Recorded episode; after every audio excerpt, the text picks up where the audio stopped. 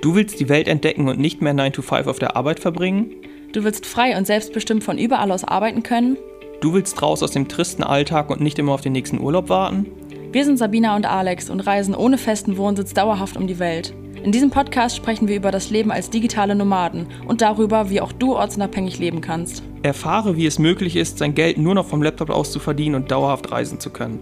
Auf dich warten inspirierende Geschichten, praktische Tipps zur Umsetzung und spannende Interviews. Egal, ob du vom Backpacking in Asien träumst oder vom Vanlife in Australien, nichts ist unmöglich. In unserem Podcast erfährst du alles, was du für ein Leben auf Vollzeitreise brauchst. Hallo und herzlich willkommen zu einer neuen Folge unseres Podcasts Vollzeitreisen leben als digitale Nomaden. Und hallo auch von mir, wie immer. Ja, wir sind jetzt ja immer noch in Portugal. Wir haben ja bei unserer letzten Folge über unser Rückblick auf unsere zwei Jahre als digitale Nomaden auf Weltreise schon gesagt, dass wir am letzten Punkt quasi angekommen gerade sind, dass, äh, am letzten Punkt angekommen sind, dass wir gerade in Portugal sind. Und ähm, wir sind hier in so einem kleinen Ort jetzt, der heißt Nazaré. Da sind wir jetzt noch für eine Acht Woche. Tage, ja, genau. Genau. Also insgesamt waren wir zwei Wochen hier. Und tatsächlich wollen wir einen Punkt von unserer Bucketlist abhaken, von unserer Reisebucketlist. Und zwar die höchsten Wellen der Welt zu sehen. Das kann man nämlich hier. Also die werden hier, ich weiß gar nicht, bis zu 30 Meter hoch. Ich weiß gar nicht. Also le letztes Jahr oder vorletztes Jahr war, glaube ich, hier ein ähm, Weltrekord vom Surfen mit diesen Big Waves, der war, glaube ich, 27? Ja, irgendwie 26,7 oder sowas. Und das war tatsächlich auch am 29. Oktober 2020. Das heißt, im Grunde genau die Zeit, zu der wir jetzt hier sind. Von daher haben wir noch die Hoffnung, äh, dass wir die auch sehen. Also wir haben jetzt schon relativ hohe gesehen. Ich glaube auch die höchsten, die wir je gesehen haben, aber die waren, glaube ich, nur so zwischen 5 und 7 Metern oder sowas. Deswegen 26, 27 wäre nochmal eine andere Hausnummer. Ja, drückt uns auf jeden Fall die Daumen, dass wir noch welche sehen und das auch abhaken können. Ähm, ja, aber darüber wollen wir heute gar nicht sprechen. Wir haben ja letztes Mal schon sehr viel über Reisen gesprochen und diesmal geht es natürlich dann wieder um das Thema Online-Arbeiten. Und ähm, heute wollen wir mal darüber sprechen, was man als Freelancer besser machen sollte als andere, um erfolgreich zu sein, beziehungsweise um vielleicht sogar auch erfolgreicher zu sein als andere Freelancer. Deswegen, ähm, es gibt natürlich, äh, oder wir hören das immer wieder, auch in Orientierungsgesprächen, dass so ähm, Menschen einfach die Sorge haben, ähm, dass es ja so viele da draußen gibt und so viele Freelancer und natürlich sind es zum einen einfach ganz verschiedene Tätigkeiten, weshalb nicht ein Freelancer ähm, immer dein Konkurrent ist, weil es ja natürlich je nach Tätigkeit ist. Aber natürlich gibt es einige da draußen, wie auf dem Angestelltenfall, also wie im Angestelltenmarkt genauso. Also es gibt in jedem Bereich natürlich viele Menschen, die irgendwas anbieten oder in dem Bereich arbeiten. Und damit du da aber keine Sorge haben musst oder damit man da keine Sorge haben muss, dass man sich da irgendwie nicht durchsetzen kann, gibt es eben ein paar Sachen, die man beachten muss oder umsetzen muss, um da eben wirklich erfolgreich zu sein. Genau, und die Tipps wollen wir auf jeden Fall heute mal mit euch teilen. Und ich würde sagen, wir starten einfach mal direkt mit dem ersten. Und zwar ähm, sollte man sich nicht über Wert verkaufen. Also wir haben ja schon ein paar Mal auch über das Thema Stundenlohn und sowas gesprochen. Und ähm, das ist aber was, was uns auch wirklich immer wieder auffällt, dass man sich einfach nicht über Wert verkaufen sollte. Also viele gehen die so richtig am Anfang stehen, sogar einfach als Freelancer, die so gerade aus dem Beruf kommen und denken, ja, ich könnte mit irgendwas einsteigen, die gehen mit einem Stundenlohn von 60 Euro raus oder sowas, weil man das ja auch leider immer wieder auch so hört, das wissen wir aus eigenen Erfahrungen von anderen Coaches, egal in welchem ähm, Bereich das jetzt ist. Von wegen verkaufe dich nicht unter Wert und sowas und äh, rechne dir erstmal aus, wie viele Steuern du denn bezahlen musst und wie viel du für deine Fixkosten und sowas ausgeben musst und danach berechnest du deinen Stundenlohn, aber das ist halt komplett falsch, weil das bist du am Anfang einfach noch nicht wert. Es gibt sogar Rechner dafür, wie man, wie man seinen Stundenlohn quasi bestimmen kann, damit man da gut in, in Deutschland leben kann. Und es macht natürlich Sinn, sich das irgendwann auszurechnen, wenn man ein gestandener Freelancer ist oder eine gestandene selbstständige Person ist. Aber am Anfang irgendwie da das auszurechnen, im Grunde, wo, wo Leistung gar keine Rolle dann spielt in dem Rechner, weil das kann man ja gar nicht äh, irgendwie berechnen, sondern einfach, wo es nur darum geht, wie viel Steuern bezahlt man in Deutschland, wie viel Krankenversicherung und so weiter, das ist natürlich völliger Quatsch, weil ich mich als äh, Anfänger natürlich, ich habe vielleicht die gleichen Lebens Lebenshaltungskosten wie eine Expertin auf dem Gebiet, weil ich in, in, Deutschland lebe, zum Beispiel in der gleichen Stadt, aber natürlich kann ich dem, dem Kunden nicht die gleiche, den gleichen Wert geben wie eine Expertin, wenn ich selbst noch am Anfang stehe. Genau, dadurch ist es also auch einfach tatsächlich schwieriger, überhaupt mal einen Job zu bekommen, ne? Weil wenn du wirklich, man weiß ja selber, so, man ist noch unsicher am Anfang, weiß gar nicht so richtig, wie das funktioniert und ne, ist ja normal auch, ist ja auch völlig in Ordnung. Aber dann musst du ja auch erstmal davon, äh, den Auftraggeber davon überzeugen, dass er dich jetzt nimmt. Und das geht einfach mit so einem hohen Stundenlohn nicht, wenn du das gar nicht wert bist, ne? Ja, wie, wie will man da auch argumentieren? Also, wenn, wenn mir jetzt äh, jemand sagt, hey Alex, äh, für eure Website kann ich euch einen Text schreiben und ich sage so, ja, hast du es denn schon mal gemacht? Nee. Okay, wie viel Geld nimmst du denn? Ja, 60 Euro. Warum? Ja, weil ich in Deutschland lebe. Und dann denke ich mir, ja, schade für dich, aber ich bezahle jetzt nicht 60 Euro, wenn das dein erster Text jemals ist, den du geschrieben hast, nur weil du in Deutschland lebst. Das ist ja kein Argument für mich, da jetzt viel Geld irgendwie zu bezahlen, um ja, letztendlich keine gute Leistung zu bekommen, was am Anfang auch völlig normal ist, dass man nicht so eine gute Leistung abliefern kann, aber dann eben für einen anderen Stundensatz. Genau, und selbst wenn jetzt der Auftraggeber vielleicht nicht so ganz genau nachhakt, äh, wie viel Erfahrung du denn schon hast, sondern der dich einfach einstellt und geht automatisch davon aus, dass du ein Experte bist oder dass du Erfahrung hast mit einem Stundenlohn von 70 Euro. Und dann wird er auch einfach von deiner Arbeit ja enttäuscht. Und das ist ja für dich ja genauso blöd dann für den Auftraggeber, wenn der einfach total hohe Erwartungen ähm, an dich hat, da du so einen Experten-Stundenlohn quasi aufrufst und dann einfach enttäuscht ist. Ne? Und dann kommst natürlich sofort, also wahrscheinlich sogar sofort dazu, dass er dich auch einfach austauscht. Entweder gegen einen Experten, der, der wirklich den Stundenlohn auch wert ist, diese 60, 70 Euro oder sowas, je nach Tätigkeit natürlich. Oder aber, dass er das vielleicht auch äh, gegen jemanden austauscht, der genauso ein Anfänger ist wie du, aber für 25 Euro die Stunde. Genau, deswegen eine langfristige Zusammenarbeit wird dann daraus auf jeden Fall nicht, wenn du, wenn man halt irgendwie so viel Geld aufruft wie Experten, aber eben äh, nicht das im leisten, äh, zu leisten imstande ist. So. Genau. Dann aber auch einmal genau die umgekehrte Seite, da ähm, wollen wir auch nochmal drüber sprechen. Nicht, dass man jetzt denkt, so, oh Gott, ich traue mich nie an 60, 70 Euro Stundenlohn ran. Das auf keinen Fall. Weil wenn du schon ein paar Monate, sage ich jetzt mal, in dem Bereich gearbeitet hast, in dem Tätigkeitsbereich und du Erfahrung hast und sich zum Beispiel weitergebildet hast, nochmal nebenbei oder sowas, dann pass halt auch wirklich deinen Lohn an deine Expertise an. Ne? Also bleib dann nicht immer bei 15, 20 oder 30 Euro Stundenlohn, Stundenlohn oder sowas, wenn du eigentlich viel besser bist. Ja, deswegen, also das, das ist uns auch wichtig natürlich zu betonen, dass wir jetzt sagen, hey, ähm, steig nicht so hoch ein, aber wenn du halt besser wirst, und das merkt man halt mega, wenn man in einem Bereich arbeitet, also ist im Angestelltenverhältnis genauso, egal wo man anfängt, man, man ist am Anfang ja nie so effizient oder so schnell oder weiß immer, was zu tun ist, wie das nach einiger Zeit der Fall ist. Und genauso ist es eben als Freelancer. Und wenn dir quasi die, Worthaltstexter zum Beispiel super schnell von der, Hand gehen, von der Hand gehen nach einer Zeit und du einfach Texte super schnell schreibst oder eine Website ähm, baust zum Beispiel und am Anfang drei Tage dafür brauchst und später vier Stunden, dann ist das natürlich äh, was ganz anderes und dann kannst du natürlich äh, oder kann man natürlich auch viel, viel mehr Geld dafür nehmen, weil man einfach viel, ja, viel mehr liefert, zum Beispiel in kürzerer Zeit oder viel, ein viel besseres Ergebnis natürlich abliefert. Genau, ich weiß noch, wir sind ja früher angefangen als Texter ähm, im Bereich Korrektoren. Also Korrekturen haben wir quasi gemacht von studentischen Arbeiten. Und am Anfang waren wir da wirklich saulahm. Also wir haben ähm, Geld pro, äh, also wir haben pro Auftrag quasi, also Cent pro Wort wurde das immer abgerechnet. Das heißt irgendwie für 1000 äh, Wörter zum Beispiel hast du irgendwie 20 Euro bekommen. Und am Anfang waren wir so unfassbar lahm. Ich glaube, wir hatten einen Wortschnitt von, also das wurde da mal so angezeigt, ähm, von 600 Wörtern pro Stunde. So, weil es da ganz bestimmte Vorgaben gab, wie die das korrigiert haben wollten und wissenschaftliche Arbeiten teilweise eben auch noch so Leitlinien haben. Und wir dachten, boah, ey, für, für diese 20 Euro, äh, also die, wo wir, die wir dann kriegen und da irgendwie zwei Stunden für arbeiten müssen, das ist halt super wenig, dann auf einmal nur 10 Euro. Aber nach einer gewissen Zeit haben wir halt auf einmal 2000 oder mehr Wörter korrigiert und haben halt unseren Stundensatz dementsprechend auch verdreifacht. Einfach weil wir viel effizienter geworden sind, viel routinierter geworden sind in unserer Tätigkeit. Genau, und das zeigt einfach, je mehr Erfahrung du einfach in dem Bereich hast, ist ja wirklich egal, welcher das ist, desto ähm, ja, mehr Wert hast du auch einfach, ne? weil du mehr Arbeit schaffst in kürzerer Zeit, du bist schneller darin, besser darin und dann musst du halt auch wirklich darauf achten, deinen Lohn dann auch irgendwann dran anzupassen. Ne? Also hab irgendwie keine Angst davor, auch dann deinen Stundenlohn wirklich zu erhöhen, wenn du einfach das wert bist. Ja, und das merkt man halt wirklich sehr gut. Deswegen ähm, muss man dann halt auch wissen, okay, wie verhandle ich das, wie vermittle ich das jetzt? Aber du selbst oder man selbst merkt dann eben auch, wie viel schneller man wird. Ich weiß noch, als wir irgendwie 2021, glaube ich, unser ein Jahresrückblick, äh, unseren, unser Reel posten wollten auf Instagram, es hat irgendwie acht Stunden oder sowas gedauert, bis wir dieses verdammte Reel fertig haben. Hinterher war es ein Fehler mit Instagram und wir ja. wussten es nicht. Ja, und jetzt würde sowas bei dir halt auch irgendwie 25 Minuten dauern oder sowas. Ne? Und wenn man das jetzt für einen Dienstleister eben, äh, für, für einen Auftraggeber machen würde und irgendwie die gleiche Arbeit, die sonst irgendwie fünf Stunden gedauert hat, in einer halben Stunde machen kann, dann ist er natürlich auch bereit, einem viel mehr Geld zu zahlen. Und das sollte man natürlich auch einfordern als, als ähm, Dienstleister, der du dann bist, ja, und nicht als äh, Angestellte. Genau. Wenn ihr dazu nochmal ähm, mehr wissen wollt, dann ist es, glaube ich, in Folge 35 gewesen, worüber wir nochmal äh, ausführlich im, über den Stundenlohn gesprochen haben. Und ich würde sagen, wir kommen jetzt mal ähm, zum nächsten Tipp. Genau. Und zwar vergiss Social Media als ersten Kundengewinnungskanal. Genau, also wir wissen natürlich, dass wenn man sich entscheidet, dass man online arbeiten möchte, Freelancer werden möchte, es erstmal schwierig ist zu wissen, wo kriege ich überhaupt Aufträge her, wo finde ich Kunden und sowas. Und ähm, Leute, die halt auf Instagram zum Beispiel unterwegs sind, die denken natürlich dann oder sehen das vielleicht auch oft, dass viele ähm, andere Dienstleister da ihre Dienstleistung anbieten und denken, okay, yo, das brauche ich jetzt auch. So das gleiche mit einer Website. jeder hat gefühlt eine Website, ich brauche jetzt eine Website also und einen Instagram-Account. Das ist wahrscheinlich so die logische Schlussfolgerung. Aber wir raten ganz, ganz klar dazu, am Anfang ist das nicht der richtige Kanal, um Kunden zu gewinnen.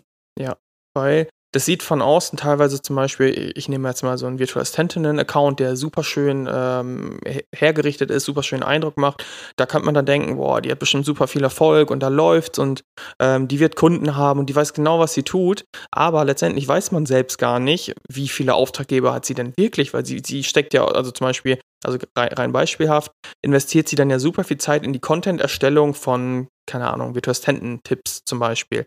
Aber davon werden wir zum Beispiel als potenzielle Kunden einer virtuellen Assistentin nicht auf sie aufmerksam. Also wir, wir, keine Ahnung, wir stoßen nicht über einen Algorithmus dann irgendwie auf virtuelle Assistentinnen oder suchen bei ähm, Instagram, wenn wir eine virtuelle Assistentin suchen oder ge geben das da irgendwie ein. Das passiert halt nicht. Das heißt, die Menschen, die, die kommen nicht da drauf. Also genau, das ist, glaube ich, der Denkfehler, den einfach viele machen oder was einfach viele nicht beachten. Ne? Also wenn man einfach gerade einen neuen Instagram-Account macht, der winzig ist, ohne Reichweite, da stößt, also wie hoch ist halt die Wahrscheinlichkeit, dass da gerade ein Unternehmen auf diesen kleinen Mini-Account stößt, der genau dich als Dienstleistung sucht? Einmal das.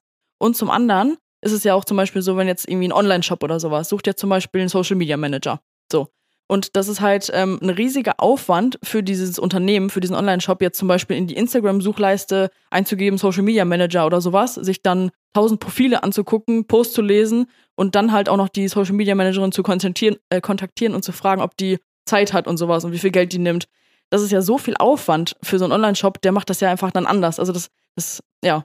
Das ist einfach nicht der effizienteste Weg zur Kundengewinnung für einen Online-Shop.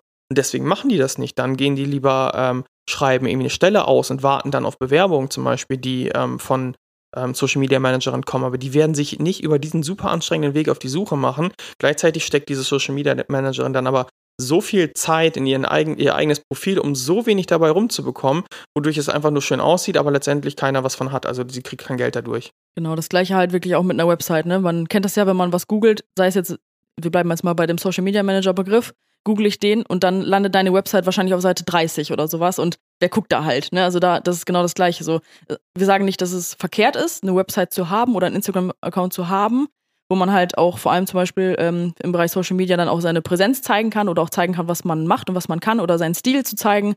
Gar kein Problem, aber auf gar keinen Fall einfach als erste Strategie, um dadurch Kunden zu gewinnen. Ne?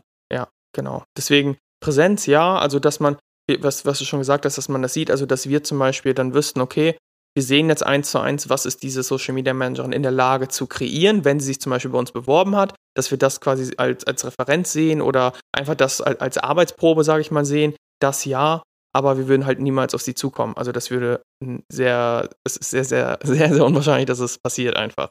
Genau, und als Texter würde ich zum Beispiel gar nicht erwarten. Ich würde niemals nach einem Texter, den ich irgendwie einstellen will, bei Social Media gucken, ob der ein Profil hat oder sowas. Oder darüber auch über den Stolpern. Auf die Idee würde ich gar nicht kommen, da überhaupt einen Texter zu suchen auf Instagram oder so.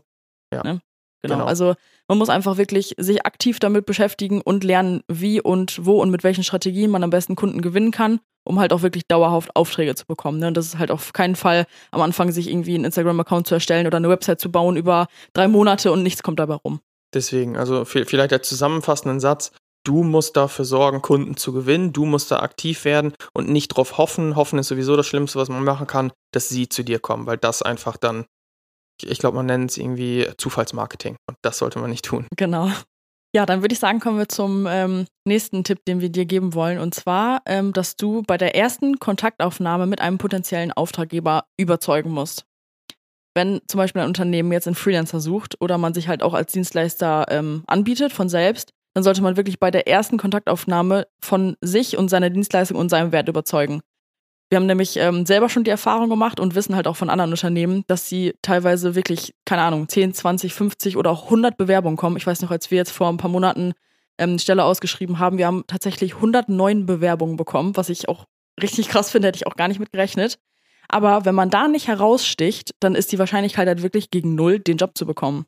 Ja, weil, also ich, ich, weiß es selbst noch ganz genau, das war in ähm, Canggu, saßen wir da, nee, in, in Uluwatu auf Bali, saßen wir da ähm, auf, der, auf unserer Terrasse und haben gedacht, cool, wir haben es gestern ausgeschrieben, so die ersten Bewerbungen sind reingegangen, haben halt voll motiviert jede Bewerbung erstmal komplett durchgelesen, ganz genau, und dann wurden es halt immer mehr und dann wurde es einfach, also wurden wir quasi träge davon oder müde davon, immer wieder halt lange, lange Texte zu lesen, weshalb da einfach zwangsläufig, ohne dass man das irgendwie beeinflussen kann, die Aufmerksamkeit runtergeht, weil unser Job halt nicht ist, irgendwie im Recruiting zu arbeiten und acht Stunden am Tag Bewerbungen zu sortieren, auszuwerten und äh, zu, keine Ahnung, in, in, Listen einzutragen. So, das ist nicht unser Job. Das war halt so, so eine Nebenaufgabe für uns in dem Fall.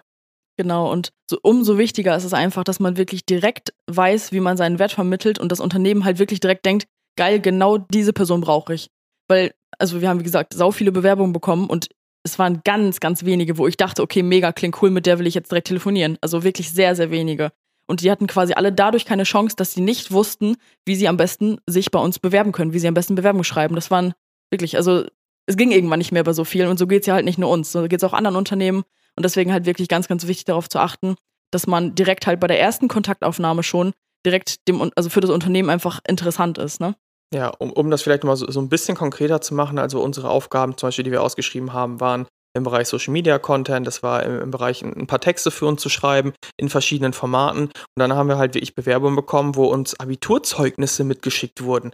Und ich denke mir, was soll ich da jetzt auswerten, was dein Abiturzeugnis? Dadurch weiß ich doch nicht, ob du mir das jetzt liefern kannst. So, deswegen uns war wichtig zu wissen, kann diese Person uns jetzt helfen oder kann sie zumindest in ein paar Wochen helfen, wenn wir jetzt äh, sie noch anlernen das war das, was für mich äh, eine Rolle spielt. Und bei 109 Bewerbungen lese ich halt wirklich keine äh, Zeugnisse durch oder irgendwelche ähm, Sachen, die gar nicht direkt relevant sind. Ich will einfach nur, dass die Person mir jetzt helfen kann. Ich weiß, das ist der große Unterschied zum Angestelltenverhältnis, wo sowas teilweise eben gefordert wird. Aber die Online-Welt funktioniert eben so nicht, weil das nicht unsere Unternehmensvorgaben zum Beispiel wie vom äh, mittelständischen Unternehmen sind, dass man da äh, jetzt irgendwie die Zeugnisse heranziehen muss, um dann eine Entscheidung treffen zu muss mit fünf Leuten, die da irgendwie jetzt über eine neue Einstellung entscheiden. So funktioniert das halt nicht. Genau. Und dann würde ich sogar sagen, als kleinen Extra-Tipp noch, wenn es schon ähm, quasi so weit kommt, dass ähm, ja, der Auftraggeber mit dir nochmal Kontakt aufnimmt oder vielleicht auch schon direkt in der Bewerbung, mach wirklich die Kommunikation auch so einfach wie möglich. Ne? Also das super kompliziert wird es dann halt für Unternehmen, vor allem die nicht extra irgendwie ein Recruiting-Team jetzt abgestellt haben, dass ähm, man dann einfach, ja, komplizierte Kommunikation einfach betreibt. Ja, genau. Also, dass man quasi auch, haben wir auch gelernt oder haben wir uns am Anfang mit auseinandergesetzt, wie man einfach effizient kommuniziert. Zum Beispiel, wenn man ähm, jetzt zum Beispiel über einen Termin sprechen möchte, dass man direkt in der gleichen Mail Terminvorschläge mitgibt und nicht sagt, ja, passt, ähm, quasi, ja, wir können einen Call machen, dann wartet man darauf, dass der Nächste, die, also das Gegenüber irgendwie die, ähm, den Terminvorschlag macht und dann sagt man im, im schlimmsten Fall wieder, nee, passt mir nicht ohne einen neuen Vorschlag zu machen. Also das ist halt das, was dann als, als, als ineffizient gilt, was wir meinen. So mach es den Unternehmen so leicht wie möglich, kommuniziere einfach effizient, sodass man da wirklich schnell zum Termin zum Beispiel kommt und nicht irgendwie über 20 Mails da, ähm, ja, einen, einen Termin besprechen muss oder festlegen muss. Genau, also das einmal als Tipp für uns, vielleicht direkt zu äh, von uns, direkt zu Bewerbung und sowas, ne? Genau. So. Und vielleicht zum nächsten Punkt, der da auch so ein bisschen, ja, okay, nee, es ist ein bisschen anders, aber so ein bisschen hat er was damit zu tun. Und zwar verhalte dich professionell. Genau, das gilt natürlich äh, eigentlich überall oder auch im normalen Angestelltenverhältnis. Aber unserer Meinung ist, äh, nach ist es halt besonders als online selbstständige Person einfach noch wichtiger, weil man einfach halt auch ja, viel leichter und schneller austauschbar ist als ähm, ein Festangestellter im Unternehmen. Ne? Also ein Unternehmen, der einen Freelancer einstellt, das ist halt ja eine Zusammenarbeit, die ohne Vertrag läuft irgendwie, ne, das ist ja nun mal so. Und dann bist du halt viel schneller austauschbar, auch für das Unternehmen, was ja auch für dich gut ist, weil du bist auch an niemanden gebunden und kannst genauso schnell sagen, äh, mir gefällt die Zusammenarbeit nicht mehr, ich suche mir ähm, einen anderen Auftraggeber. Aber andersrum ist es halt auch für das Unternehmen genauso. Und da ist es einfach wichtig, äh, zu wissen, ich könnte jederzeit ersetzt werden, was ja auch nicht schlimm ist, wenn man weiß, wie man Kunden gewinnt. Ne? Also da will ich jetzt gar keine Angst machen, wenn man halt weiß, wie man Jobs findet jederzeit, ähm, dann kann man halt auch jederzeit einen neuen Job halt finden aber ähm, einfach zu wissen, dass man sich einfach auch professionell verhalten sollte, ne? Ja, und damit meinen wir jetzt auch wichtig, glaube ich, das zu sagen. Also nicht, dass du jetzt irgendwie einen Stock im Arsch haben musst und irgendwie ähm, in jeden Call oder auf, auf jedes Bild mit einem Anzug gehen muss. Das machen wir auch absolut nicht. Ich gehe auch mit einem, ich, ich sitze mit einem T-Shirt in den Calls, weil ich das nicht als professionell definiere. Also was jemand jetzt trägt, das spielt für mich keine Rolle, aber für mich spielt halt eine Rolle, dass ich pünktlich bin, dass ich, äh, dass man sich auf mich verlassen kann, dass eben das Verhalten, die Leistung, dass das, was man tut, das spielt für mich eine Rolle. Deswegen nicht, dass es jetzt hier so verstanden wird, dass Business super ernst sein muss und dass du immer schick angezogen sein musst. Das überhaupt nicht, aber dein Verhalten muss einfach Professionalität widerspiegeln. Genau, wir können ja mal auf so ein paar Punkte eingehen, ähm, die wir einfach als professionell erachten, einfach als online-selbstständige Person ne, im Online-Business. Ja. Und zwar ist es vor allem, finde ich, äh, oder finden wir, organisiert zu sein und vor allem die Verantwortung für all deine Deadlines und deine komplette Arbeitsweise zu übernehmen. Ne? Also aus dem Angestelltenverhältnis kennen wir das ja meist so, dass uns komplett alle Aufgaben vorgegeben werden und wir müssen kaum mal irgendwie selbst überlegen, was noch erledigt werden kann oder irgendwie in welche Reihenfolge die, ähm, äh, die Aufgaben bearbeitet werden sollen oder sowas, was am sinnvollsten ist. Sowas muss man ja fast nie, ähm, über sowas muss man fast nie nachdenken. Und ähm, seine Aufgaben selber halt zu organisieren, ist aber halt für Selbstständige und damit dann für dich als Freelancer halt auch ganz normal. Ne? Also du solltest deinen auf, äh, Auftraggeber auf keinen Fall das Gefühl haben lassen, dass du irgendwas auf den letzten Drücker erledigst und unorganisiert bist und weil, also kennen wir auch selber aus eigener Erfahrung, dadurch ähm, haben wir auch so ein bisschen immer, also das Gefühl so, ja, kann er das dann auf den letzten Drücker noch genauso gut in der guten Qualität abliefern, wie wenn er das vielleicht mal rechtzeitig sich geplant hätte. Und das kennt wahrscheinlich jeder so. Alles, was auf dem letzten Drücker irgendwie passiert, das ist halt nicht so gut wie wahrscheinlich Sachen, die halt irgendwie ähm, ja nochmal drüber gelesen werden können oder sowas. Ja, und ich, ich würde halt auch sagen, also dieses, ähm, die Professionalität quasi auch mit Deadlines, das hast du gerade schon mal kurz gesagt, so, ähm, dass das in, in, in diesem Freelancing-Verhältnis zum Beispiel ist es die Verantwortung des Dienstleisters quasi dafür zu sorgen, dass die Deadlines eingehalten werden. Ich weiß zum Beispiel selbst, dass ich früher äh, im Angestelltenverhältnis dann mal gesagt habe, ja, irgendwie, keine Ahnung, ich bin krank oder ich muss noch zum Arzt oder ja, sorry, Chef, ich hatte gestern noch ein Fußballspiel, so deswegen konnte ich irgendwas nicht mehr vorbereiten. Aber als Dienstleister musst du halt quasi gewährleisten, dass du jetzt nicht sagst, ja, aber ich muss ähm, ähm, nächste Woche nochmal zum Arzt, deswegen kann es knapp werden. Ja, dann arbeite halt Sonntag oder äh, arbeite irgendwie Dienstag, wenn du Montag zum Arzt musst. Aber es ist eben deine Verantwortung, als Dienstleister dafür zu sorgen, dass es eingehalten wird, weil du kannst es so vorstellen, ein Dienstleister ist zum Beispiel auch ein Klempner, der zu dir nach Hause kommt. Und wenn der dich irgendwie, der soll, keine Ahnung, Dienstag zu dir kommen, ruft dich dann an, kurz vorher sagt, ja, ich muss heute aber nochmal zum Arzt, deswegen kann ich nicht kommen. Da würden wir alle, glaube ich, den Kopf schütteln und sagen, ja, das kann nicht sein, da muss das Unternehmen irgendwie einen anderen schicken oder der soll den Termin wann anders machen. Und so ist es eben auch in der Online-Welt. Also das ist halt auch der große Unterschied zum, äh, Unterschied zum Angestelltenverhältnis. Du bist halt dafür verantwortlich, dass deine Leistung am Ende stimmt und bist nicht mehr diese, diese Entschuldigung quasi, die, die zählen nicht. Die zählen mal natürlich, irgendwie, wenn man krank wird, dann ist das was anderes, aber grundsätzlich muss einfach die Regel sein, wenn ich eine Deadline habe und irgendwie Arzttermine, dann muss ich darüber nicht meinen, meinen Auftraggeber informieren, sondern ich muss einfach das so managen, dass am Ende die Arbeit zu dem Zeitpunkt stimmt, wie sie, wie sie sein sollte. Genau, das ist halt ein wirklich wichtiger Punkt. Also da als Auftraggeber in so einem äh, Verhältnis mit einem Freelancer denke ich einfach, ja, dann organisier es halt selber anders, sodass du schaffst, ne? Ja, also wir zum Beispiel, wir hatten in, glaube ich, ungefähr drei Jahren Freelancing, weil ich einen Auftrag, den ich verpennt habe, eine, einen Korrekturjob, den ich dann eine Stunde später, nachdem ich es gemerkt habe, dass ich ihn verpennt habe, ähm, abgeliefert habe. Ansonsten bei Hunderten von Aufträgen haben wir einen einzigen nicht mit Deadline abgeliefert. Und da waren dann auch Nächte mal dabei, wo wir uns dann irgendwie verkalkuliert haben, zum Beispiel, dass wir dachten, shit, wir sind, also wir sind eigentlich deutlich schneller, hat dann aber länger gedauert oder wir hatten irgendwie noch was vor. Auf jeden Fall weiß ich, wir saßen dann, dann bis nachts aber wir saßen da bis nachts, weil wir die Verantwortung dafür übernommen haben, dass der Kunde das nicht merkt, dass wir da jetzt irgendwie uns verkalkuliert haben, weil er bezahlt dafür, die Dienstleistung zu dem Zeitpunkt X zu bekommen und ich bin dafür verantwortlich, das halt zu leisten. Und wenn ich da irgendwie eine, eine schlechte Situation kommt, dann sorge ich halt dafür, wenn es möglich ist, eben das rechtzeitig abzuliefern, weshalb das eben bei uns nie vorkam. Genau. Also wie du gerade gesagt hast, Krankheit oder sowas ist natürlich immer was anderes. Auch Freelancer können krank werden und dürfen krank werden, aber das ist halt dieses organisatorische und diese Selbstverantwortung einfach dafür zu übernehmen. Ne? Genau das gleiche, ähm, auch nicht dauernd zu fragen, was jetzt noch gemacht werden muss. Also das kenne ich auch so aus dem Angestelltenverhältnis, so dass einfach der Chef oder der Vorgesetzte oder sowas halt immer gefragt wird, so ja, was muss noch so gemacht werden, was kann ich noch machen? Aber genau das ist jetzt halt auch deine Aufgabe. So du bist der Dienstleister und jetzt nochmal das Beispiel zum Beispiel mit dem Handwerker gerade.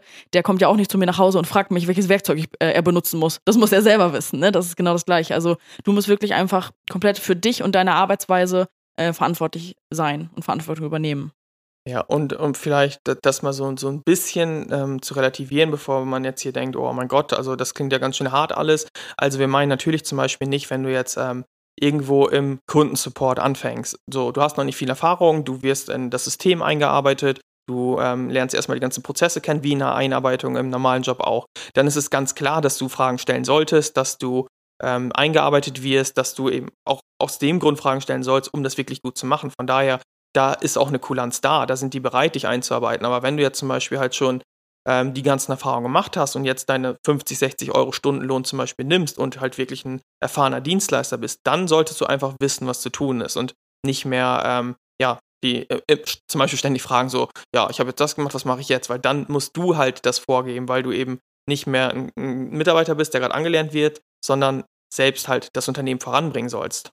Genau, oder sowas, was wir selber auch schon äh, erlebt haben, dass wir beim Onboarding quasi von ähm, einer Freelancerin ähm, die ganzen ähm, Zugänge zum Beispiel geteilt haben und wenn die dann zum Beispiel nach zwei Monaten auf mich zukommt, ey, äh, kannst du mir nochmal die ganzen Zugänge geben und sowas und ich denke mir, ey, das ist genau da an diesem Ort hinterlegt und du weißt eigentlich, wo das ist, aber raubst mir gerade meine Zeit, weil du nicht selbstständig denkst. solche kleinen Sachen sind das halt einfach auch. Ne? Genau, guck, guck selbst nach. So, du weißt, irgendwo ist das, deswegen guck selbst nach, damit du jetzt meine Zeit nicht klaust, während du das ja genauso machen könntest. Genau, also natürlich nicht, wenn man es irgendwie wirklich vergessen hat oder sowas. Ne? Wir sind ja jetzt ja auch keine Assis oder so, das jetzt gar nicht. Aber wenn ich halt weiß, sie wüsste eigentlich genau, wo das hinterlegt ist, hat aber gerade keinen Bock, das irgendwie rauszusuchen und fragt mich dann lieber. So, da, das ist halt einfach Unselbstständigkeit. Ja, ne? genau. Ja. Okay, dann ähm, vielleicht mal weiter und zwar mit der effizienten Arbeitsweise und ähm, auch da ein Unterpunkt quasi so ein bisschen Selbstverbesserungspotenzial auch zu erkennen. Ne? Also Anders halt jetzt auch wieder ähm, als im Angestelltenverhältnis, wo viele dann echt ihre acht Stunden absitzen und dann pünktlich alles stehen und liegen lassen und nach Hause gehen, arbeitet man als Freelancer halt nicht nach festen Arbeitszeiten, was ja auch der riesige Vorteil quasi ist, weil man äh, nicht irgendwie seine äh, Stunden am Arbeitsplatz da ähm, absitzen muss, sondern die Aufträge halt auch wirklich von überall und wann auch immer erledigen kann. Ne? Also das ist halt der Vorteil davon. Aber das heißt auch, wenn du schneller arbeitest, äh, bist du halt auch früher fertig und kannst halt auch früher Feierabend machen. Und äh, effizient zu arbeiten ist aber nicht nur halt der Vorteil für dich, weil wenn du die Aufträge schneller erledigst oder die Arbeiten, die Aufgaben schneller abgibst, dann hat der Auftraggeber halt auch zum Beispiel weniger Stunden zu bezahlen oder bekommt halt mehr Leistung in kürzerer Zeit, ne? Das heißt, wenn du halt ähm, ja, effizient arbeitest, kannst du zum Beispiel als Texter in einer ähm, irgendwie drei Texte oder sowas für den Shop abliefern, für den Online-Shop oder sowas, während ein anderer zum Beispiel in der gleichen Zeit nur einen schafft. Was ja dann zum Beispiel wieder für dich spricht, dass du einfach mehr Geld auch nehmen kannst, weil der Auftraggeber merkt, wow, krass, dem bezahle ich jetzt eine Stunde, der schafft drei Texte. Da bin ich dann auch bereit, wenn du es zum Beispiel forderst, eben mehr Geld zu zahlen, weil ich ja weiß, was ich bekomme. Genau, das heißt einfach auch konkret, dass man einfach ähm, ja, seine Arbeitsprozesse einfach optimieren kann, um wirklich ähm, daran zu denken, man kann auch effizienter arbeiten, ne? Und ähm, wir können ja mal vielleicht so ein paar Beispiele nennen, die uns jetzt ähm, eingefallen sind, wodurch man das zum Beispiel konkret auch machen kann. Das ist zum Beispiel, ähm, dass man, wenn ich jetzt nochmal zum Texterbeispiel quasi, dass man zum Beispiel einfach Content recycelt. Das heißt, dass man zum Beispiel, ähm, wenn jetzt der ähm, Auftraggeber schon, keine Ahnung, jeden Monat ein Newsletter rausschickt und du sollst Blogbeiträge schreiben, dann guck in den Newsletter rein, welche Themen gibt's da und daraus kannst du dann Blogbeiträge verfassen. Ne? Da, da, also da sparst du dir ja quasi die eigene Recherche und sowas und ähm, übernimmst quasi Texte, die es schon gibt und dadurch kannst du halt viel effizienter und schneller Texte schreiben. Ne? Sowas ja. als Beispiel mal.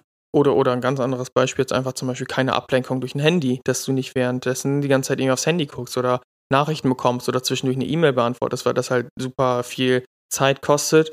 Und ich habe letztes Mal äh, einen witzigen, äh, was heißt witzigen, einen Fact auf jeden Fall gehört, der mich schockiert hat. Wenn man zum Beispiel während der Arbeit oder grundsätzlich, wenn man irgendwas kon konzentriert macht, und währenddessen einfach nur sein Handy umgedreht und sogar im Flugmodus auf dem Tisch liegen hat, klaut diese, diese, diese Tatsache, dieses Handy, das eigentlich gar keine Nachrichten empfangen kann, klaut trotzdem äh, quasi Kapazitäten, Aufmerksamkeitskapazitäten, weil wir so darauf gepolt sind, dass da was kommen kann. Das heißt, auf jeden Fall deswegen Handy weg, zumindest in Flugmodus. Und äh, also das ist wirklich ein absoluter Produktivitäts- und Effizienzkiller. Somit quasi, wenn du dein Handy währenddessen die ganze Zeit ähm, immer wieder nutzt für kleinere Nachrichten oder sonstiges.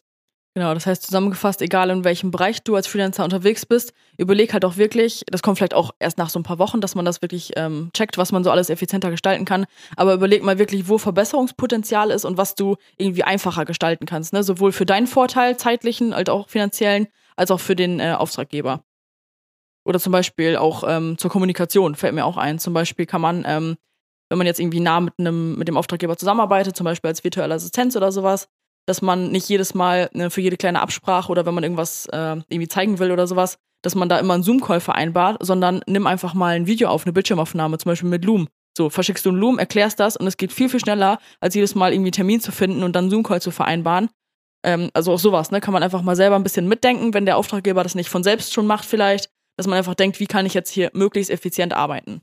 Genau, und das heißt jetzt nicht natürlich, dass du das alles schon liefern musst, aber es ist auch, wir haben auf jeden Fall selbst auch festgestellt, wie wertvoll das ist, wenn eine Freelancerin einfach selbst mitdenkt und selbst Prozesse optimiert und sagst, hey, können wir es sogar noch besser so machen. Deswegen, das ist immer willkommen. Und dadurch setzt du dich auch eben von anderen Freelancern ab, weil der Auftraggeber dann merkt, oh cool, die hat mehr Zeit gespart und die hat, also das ist angenehm, mit der zu kommunizieren, weil ich immer einfach in kurzer Zeit ähm, das Ergebnis bekomme, also alles ist abgesprochen und das hält, also das führt natürlich auch dazu, dass ein Auftraggeber dich unbedingt halten will.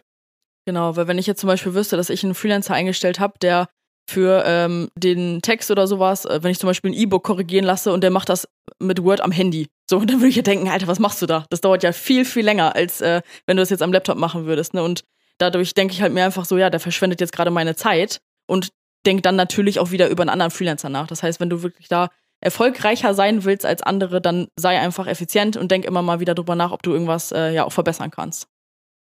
Genau. Ich glaube, jetzt haben wir den, den, den Aspekt mit ähm, dem professionell, äh, professionellen Verhalten ausführlich ähm, quasi besprochen, sodass du da auf jeden Fall einen Eindruck von bekommst, was professionelles Verhalten ähm, für uns bedeutet und wie man sich da eben ähm, ja auch durch sein Verhalten letztendlich ähm, ja, Kunden, Kunden halten kann, Kunden gewinnen kann und von anderen absetzen kann. Und wir gehen mal über zum letzten Punkt und das ist quasi der Umgang mit Kritik. Genau, damit meinen wir natürlich nicht, dass man jetzt irgendwie alles dulden muss oder sowas, was ein Auftraggeber ähm, oder dass er auf deiner Leistung rumhackt oder sowas, das auf gar keinen Fall. Oder dich nicht wertschätzt und dich in deiner Arbeit nicht wertschätzt, weil das finden wir halt einen ganz, ganz wichtigen Punkt ähm, zwischen Auftraggebern und Freelancern, weil das ist auf Augenhöhe, das ist nicht mehr eine Hierarchie wie Chef und Angestellter oder sowas, dass äh, der dir komplett unwertschätzend gegenübertritt oder sowas, das muss man als Freelancer überhaupt nicht dulden. Und das meinen wir jetzt auch auf gar keinen Fall mit dem, dass man mit Kritik umgehen können muss aber vor allem, wenn du zum Beispiel, äh, wir haben ja mal dieses Beispiel, so du, du, fängst zum Beispiel irgendwo an zu arbeiten, bist noch kein Experte auf einem Gebiet und der, der Auftraggeber ist auch bereit, dich einzulernen oder du kannst dich dann auch weiterentwickeln. Und dann ist es ja auch ganz klar quasi, dass du Kritik annehmen musst. Also nur so kannst du dich auch weiterbilden. Und wir meinen damit nicht destruktive Kritik, sondern konstruktive Kritik. Und ich weiß auch selbst, wenn man zum Beispiel, oder ich weiß noch, wie es bei mir am Anfang war, ich habe ja auch Kritik bekommen, die war aber äh, auch konstruktiv. Und am Anfang denkt man, oder viele sind halt so, dass sie denken, boah, hier, also das macht einem im ersten Moment irgendwie sauer und man fühlt sich angegriffen, aber nur so kann man sich ja einfach entwickeln und das gehört eben komplett dazu, Kritik annehmen zu können, gerade wenn man am Anfang steht. Da kommt natürlich noch so die Komponente dazu, dass man direkt auch komplett an sich zweifelt, aber wenn man, wenn man es schafft, das irgendwie abzulegen und wirklich Kritik als ähm, Entwicklungsmöglichkeiten schafft aufzunehmen, dann hat man dadurch einfach äh, einen riesen Vorteil und macht eben die Fortschritte auch. Genau, aber ich finde auch genauso okay sollte es auch sein, halt, dass du selber Kritik übst, weil du bist halt jetzt auf Augenhöhe mit dem äh, Auftraggeber und wenn dir dann irgendwas an der Zusammenarbeit nicht passt oder ne, irgendwie sowas, ähm, dann darfst du das halt auch kommunizieren, genauso wie Verbesserungsvorschläge zu machen. Ne? Also wir sind auch sehr, sehr dankbar dafür, wenn wir Verbesserungsvorschläge bekommen, weil wir machen ja auch nicht alles perfekt und ähm, die Dienstleister, die Freelancer, die in ihrem Bereich unterwegs sind, kennen sich natürlich da auch besser aus. Und wenn die jetzt irgendwie merken, boah, ihr macht das irgendwie ultra umständlich, dann bin ich sehr, sehr dankbar, wenn der uns das halt auch sagt. Ne? Genau. Weil ich finde, daran merkt man halt auch, dass ähm, die auch ja so ein bisschen am Erfolg von meinem Unternehmen halt auch ähm, interessiert sind und sich auch wirklich Mühe geben, was dann ja auch wieder einfach super positiv ist für eine langfristige Zusammenarbeit. Weil wenn ich merke, der ist auch wirklich daran interessiert, das jetzt hier weiterzuführen und ne, ist nicht irgendwie wie so ein ähm, ja, unmotivierter Mitarbeiter oder sowas, ein Angestellter, dann finde ich das natürlich auch super cool und will den auch halten. Ja, deswegen insgesamt ist das wirklich in der Selbstständigkeit auch ein sehr, sehr wichtiger Punkt, einfach mit Kritik umgehen zu können, die Kritik auch wirklich neutral einfach wahrzunehmen und nicht als eigenen Angriff äh, irgendwie direkt wahrzunehmen und dann irgendwie auch ähm, ja, unangenehm oder frech in der Kommunikation zu sein, weil wir selbst hatten zum Beispiel auch schon mal äh, eine Freelancerin angestellt. Und da haben wir schon irgendwie nach, also, und wir waren auch bereit, also wir wussten dies noch relativ am Anfang, wir waren bereit, sie einzulernen, aber haben dann eben einfach viel Feedback in den ersten Wochen gegeben zu dem, was sie noch verbessern kann, was äh, irgendwie noch nicht so gut ist. Und wir haben schon ziemlich schnell gemerkt, okay, die kann damit gar nicht umgehen, die wird patzig in ihren Antworten. Und das war direkt für uns so ein Punkt, wo wir dachten, okay, ich, ich traue mich jetzt im Grunde gar nicht hier äh, irgendwie äh, Feedback weiterzugeben, weil sie direkt patzig und beleidigt wird, obwohl wir das auf eine sehr, sehr, also uns ist es auch wichtig, das auf eine harmonische Art und Weise und konstruktiv zu machen, aber das hat dann eben auch dafür, dazu äh, geführt, dass wir gesagt haben, okay, mit der Person können wir nicht weiterarbeiten, weil sie einfach, wir können sie ja nicht verbessern, weil sie die, die konstruktive Kritik nicht annehmen kann, weil sie die Verbesserungsvorschläge nicht annehmen kann, sondern das jedes Mal als persönlichen Angriff sieht. Genau, und dann denken wir halt natürlich dann auch, okay, dann suche ich mir auch lieber jemand, äh, lieber jemand anderen, mit dem ich einfach auch super gerne halt zusammenarbeite, ne? Genau, sie würde einfach mal zusammenfassend vielleicht sagen, bei allen Punkten jetzt eigentlich mal, dass man ähm, halt immer daran denken sollte, dass ein Unternehmer, also ein Auftraggeber, egal ob es jetzt ein großes Unternehmen ist oder eine Einzelperson, schon super viel Mühe und Zeit und wahrscheinlich auch viel Geld vielleicht in sein Unternehmen gesteckt hat und damit halt erfolgreich sein will. Das heißt, ähm, dass du einfach auch die Person sein solltest, die dem Auftraggeber das Gefühl gibt, ähm, ja, quasi am Erfolg interessiert zu sein, effizient zu arbeiten, die Deadlines einzuhalten, wertschätzend auch gegenüber von ähm, der vielen Mühe von dem Auftraggeber zu sein. Ne? Das ist, glaube ich, auch ganz wichtig. Dass man einfach das Gefühl hat, da ist jetzt jemand, ich habe jetzt einen Freelancer eingestellt, der hat Bock für mich zu arbeiten, der ähm, ja, ist einfach, arbeitet gut in seinem Bereich und ähm, dann haben halt auch die Unternehmen einfach Lust, mit dem weiterzuarbeiten. Ich glaube, das ist ein großer Punkt, weil es gibt viele, und das haben wir sowohl an den Bewerbungen schon gesehen, also als wir jetzt ähm, die Bewerbung bekommen haben von den ganzen Leuten auf die Stelle, die wir ausgeschrieben haben, da waren sogar schon E-Mails dabei, die fand ich schon teilweise frech. Und dann, also das finde ich schon so krass. Also man muss halt auch wissen, so ein bisschen, was die Konkurrenz halt auch ist als Freelancer. Ne? Also es gibt auch Leute, die arbeiten wirklich schlecht. Und das ist halt auch die Konkurrenz. Das sind nicht immer nur alle, die viel, viel besser sind, weil die das schon drei Monate länger machen, sondern es wird auch, sind halt auch viele schlechter. Und wenn ihr jetzt diese Punkte ähm, beachtet, die wir jetzt heute vorgestellt haben, dann macht ihr wirklich schon sehr, sehr viel auch besser als viele andere. Deswegen, also natürlich ist zum Beispiel auch gute Leistung ein Punkt, der auch eine, eine, entscheidende Rolle spielt, aber man kann eben durch diese ganzen Aspekte, die wir jetzt heute genannt haben, halt auch einen wesentlichen Teil schon mal abdecken. Das heißt, du musst, also das sagen wir ja immer wieder, dass du nicht die, die Beste oder der Beste in dem Bereich äh, schon sein musst, ähm, wo, worin du arbeitest, absolut nicht, weil einfach irgendwie die halbe Miete letztendlich auch genau die Punkte sind, die wir gerade heu, äh, heute genannt haben. Und wenn du jetzt zum Beispiel einfach noch am Anfang stehst und wir wüssten, okay, die Person hat super Bock mit uns mitzuarbeiten, die entwickelt sich, die integriert das Feedback, die wird immer besser. So natürlich wollen wir dich dann halten äh, und viel eher halten sogar eben auch als so ein eine, eine Freelancerin oder ein Freelancer, der schon viel besser ist in deinem Bereich, aber wo die Zusammenarbeit überhaupt nicht passt, weil die Person die Deadlines nicht einhält, weil die patzig antwortet, wenn mal irgendwas nicht passt oder ähm, einfach nicht professionell ist. Deswegen wirklich diese, diese ganzen Aspekte, die jeder halt umsetzen kann, ohne erst jahrelang irgendwie zu lernen, machen schon einen riesigen ähm, Teil aus, eben, der zum Erfolg führt. Genau, ich hoffe, wir haben jetzt nicht dir irgendwie Angst gemacht mit der Folge. Zwischendurch hatte ich mal so ein bisschen das Gefühl, als es so klang, von wegen, du musst das und du musst das und du musst das. Aber wie du schon sagst, es sind halt wirklich Dinge, die muss man sich, glaube ich, erstmal bewusst machen, weil aus dem Angestelltenverhältnis kennt man das einfach nicht so. Wir waren ja früher genauso. Ich habe, sobald es ging, bin ich nach Hause gegangen, habe mal krank gemacht, obwohl ich äh, nicht krank war oder sowas. Das kennen wahrscheinlich sehr viele. Oder ich saß 20 Minuten dann auf dem Klo auf Social Media einfach, weil ich an der Produktion sonst stand, zum Beispiel mein Nebenjob oder sowas. Ich habe halt auch darum getrickst und irgendwie, keine Ahnung, weil es auch nicht so auffiel, aber als Dienstleister oder wenn du halt wirklich was erreichen willst und wirklich Fortschritte machen willst, das ist ja das Schöne, du kannst ja durch gute Arbeit und gute Einstellung und äh, Motivation halt super schnell was erreichen. So, dann muss aber das auch stimmen. Dann funktioniert das so nicht mehr mit dem, ähm, ja, wie, wie Rumgeeier. wir. Genau, mit diesem Rumgeeier. So, deswegen, das unterscheidet sich schon wesentlich vom Angestelltenverhältnis. Deswegen sagen wir auch immer, jeder kann, kann online arbeiten, jeder kann das schaffen, aber da muss man dann eben auch diese Eigenverantwortung übernehmen und sich vielleicht auch verändern, wenn man früher einfach anders war, wie wir es auch waren. Genau. Ja, also ich hoffe, wir konnten heute mal so ein paar andere Einblicke, finde ich, jetzt mal geben ähm, in die Arbeit als Freelancer, was halt auch noch dazu gehört, bis also uh, unabhängig jetzt von mal den Tätigkeiten oder sowas. Und ähm, ja, wenn du das auf jeden Fall beherzigst, dann solltest du auf jeden Fall schon deutlich erfolgreicher werden als viele, viele andere, die es wesentlich schlechter machen werden als du. Genau. Und wenn du jetzt zum Beispiel irgendwie denkst, hey, ich habe da irgendwelche Fragen zu oder das hat mir Angst gemacht oder äh, das, keine Ahnung, äh, denke ich dazu, dann schreib uns auch gerne einfach bei Instagram oder äh, auch gerne eine Mail, wie du magst. Auf jeden Fall äh, kannst du uns da jederzeit kontaktieren, möchtest. Genau, dann sei auf jeden Fall beim nächsten Mal dabei und abonniere unseren Podcast, damit du keine Folgen mehr verpasst. Und dann danke fürs Zuhören. Bis zum nächsten Mal. Tschüss.